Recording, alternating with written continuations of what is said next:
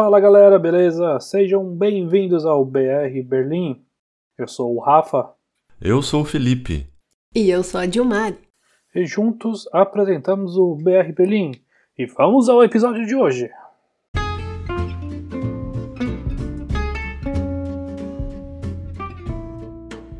Fala galera, sexta-feira, 19 de fevereiro de 2021.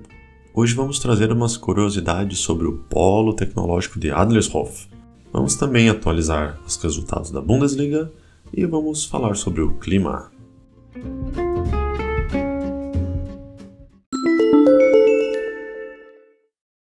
Adlershof tem mais de 250 anos de história e mais de 100 anos como um forte representante da ciência. Registros históricos mostram que por volta de 1754, uma grande granja existia na região que começou a receber mais habitantes. A partir de 1909, que seu futuro como centro de pesquisa e tecnologia começou a ser moldado. Com um concurso de voos internacionais, o alemão Hans Grad ganha o principal prêmio com o primeiro voo com motor alemão bem-sucedido. Nesse ano, o campo de aviação chamado Johannisthal foi fundado. Três anos mais tarde, em 1912, foi fundado por ali o Instituto Alemão de Pesquisa para Aviação, por iniciativa de Graf Zeppelin. E Johannisthal rapidamente se tornou um centro da indústria aeronáutica alemã. Em 1911, Amélie Hedwig foi a primeira mulher a receber licença de piloto com apenas 25 anos de idade. Em 1914, a Primeira Guerra Mundial começou e a produção de aeronaves em Johannisthal se expandiu, e o local se tornou o centro mais importante do armamento aéreo alemão. Uma a cada três máquinas militares alemãs foi fabricada entre 1914 e 1918 pelas empresas Johannisthal e suas filiais. Em 1919, o primeiro voo regular em uma aeronave da Deutsche Luftreederei, decolou de Johannisthal com passageiros e seu destino era Weimar.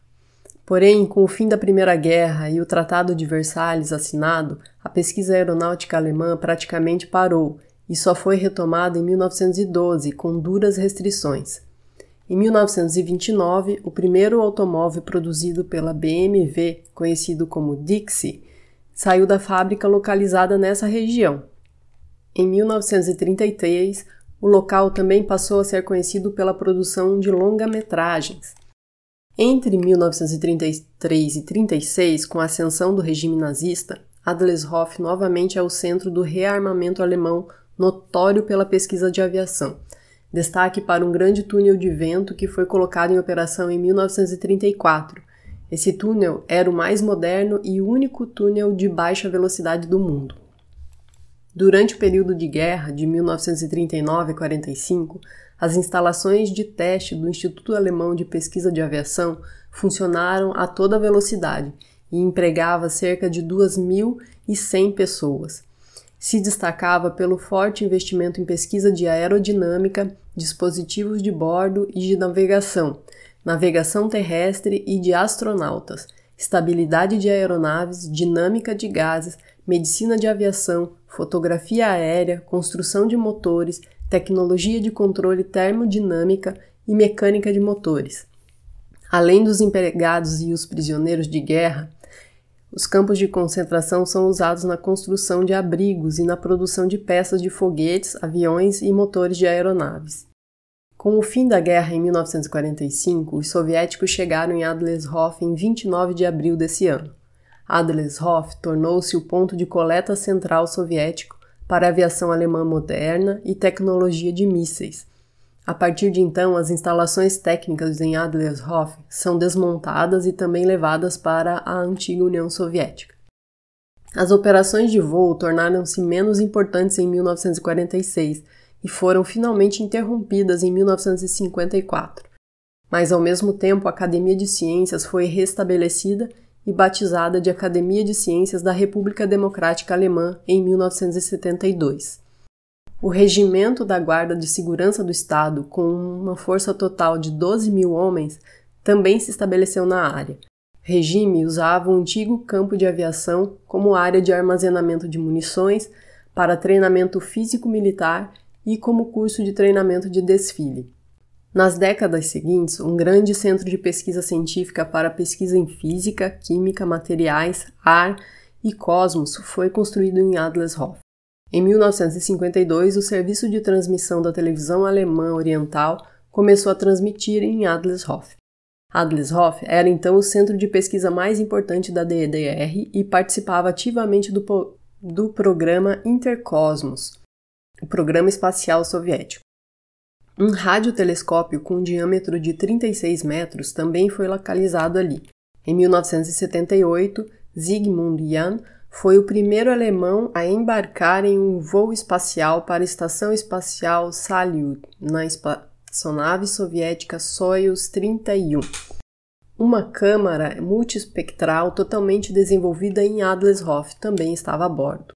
No fim do regime comunista e durante o processo de queda do muro, 5.600 pessoas trabalhavam em Adlershof, mas após a reunificação da Alemanha em 1990, a Academia de Ciências, a televisão da DDR e o Regimento da Guarda foram encerrados no final de 1991. Após a mudança política, as operações foram quase completamente encerradas e as instalações ficaram subitamente sem uso, mas não demorou muito para que institutos de pesquisa de Berlim Ocidental também começarem a se instalar na região. E entre 1991 e 2012, o parque tecnológico mais moderno da Alemanha se desenvolveu por ali. Com terras estatais, a ordem era desenvolver um local de alta tecnologia.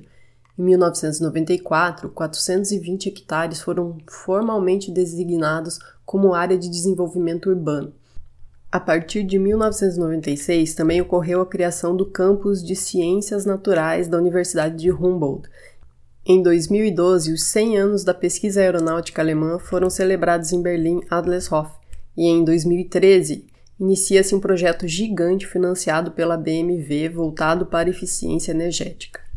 Hoje em Adlershof trabalham ou estudam 25 mil pessoas, 1.200 empresas, seis institutos da Universidade de Humboldt, incluindo Química, Geografia, Computação, Matemática, Física e Psicologia. Hoje, Adlershof conta com cerca de 24 mil trabalhadores em 1.200 empresas de tecnologia e ciência.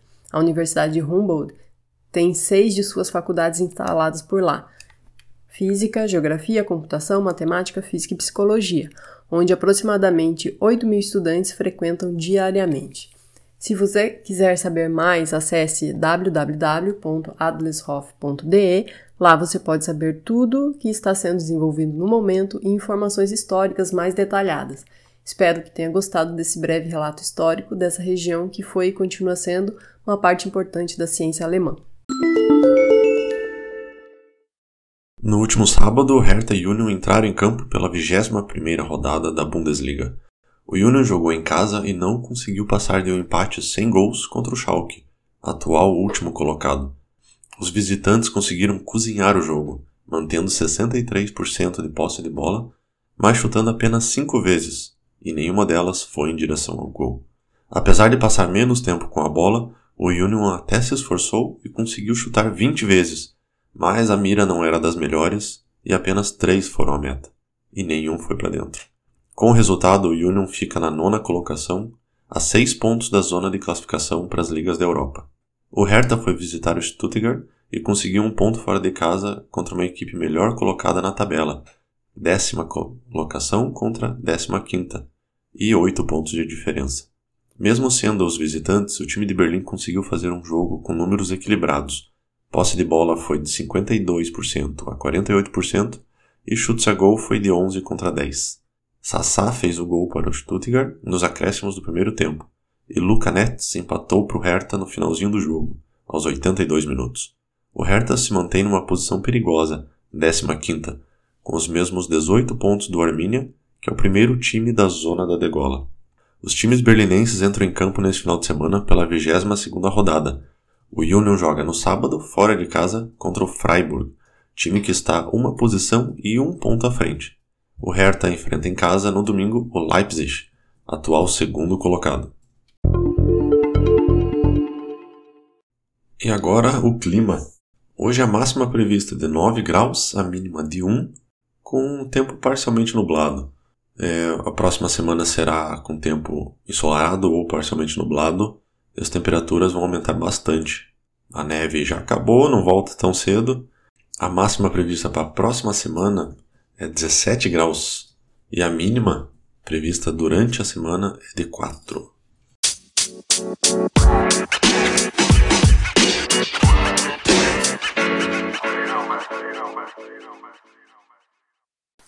Esperamos que vocês tenham gostado desse episódio. Também não esqueça de seguir a gente no Instagram ou no Facebook, basta procurar por BR Berlim.